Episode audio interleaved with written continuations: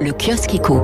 Les grands titres de la presse économique avec à la une des échos ce matin, croissance mondiale, la nouvelle donne. hein. cette nouvelle donne pas très favorable à l'Europe. hein. c'est ce qui ressort des dernières prévisions du Fonds monétaire international. hein. c'est l'Asie qui pèse déjà 38% de la richesse mondiale qui, cette année encore, va tirer la croissance. L'Europe est à la traîne.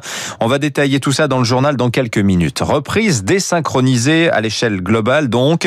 À l'échelle française, c'est aussi très visible d'un secteur à l'autre. D'un côté, la grande confiance exprimée dans les échos par Gilles Grappinet, le PDG de Worldline. On est dans l'univers des paiements.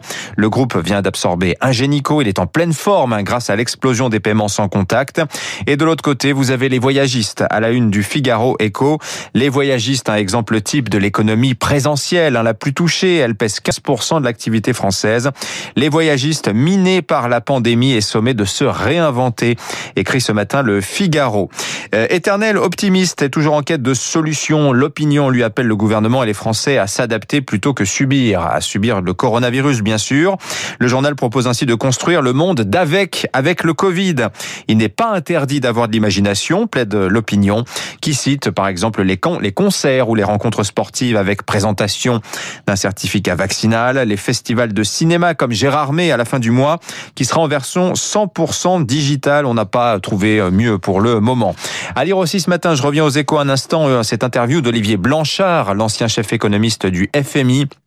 Il travaille en ce moment avec Jean Tirole, un rapport destiné à Emmanuel Macron sur l'économie de l'après-Covid. Euh, Olivier Blanchard parle ce matin de la dette. L'idée de l'annuler, selon lui, est idiote, d'autant que la dette aujourd'hui euh, se justifie et est parfaitement soutenable, assure-t-il.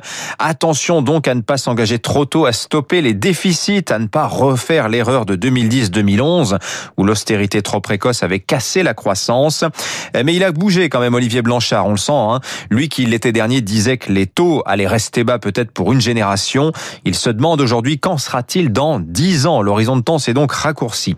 Enfin, la presse américaine nous parle beaucoup ce matin d'un phénomène qui déstabilise Wall Street, les forums Reddit, où des armées d'investisseurs amateurs se chauffent mutuellement euh, pour faire monter certaines valeurs. Le plus connu de ces forums, il s'appelle Wall Street Bets, les paris de Wall Street.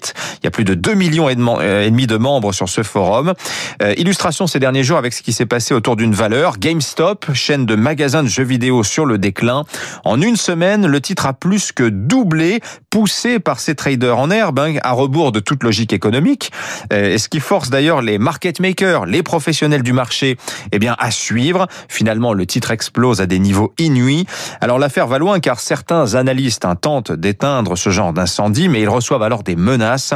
Tout cela confine à la manipulation de marché. Est-ce que ça existe en France? Ben, On posera la question dans quelques minutes au secrétaire général de l'AMF, des marchés financiers. Il sera avec nous. Mais pour l'heure.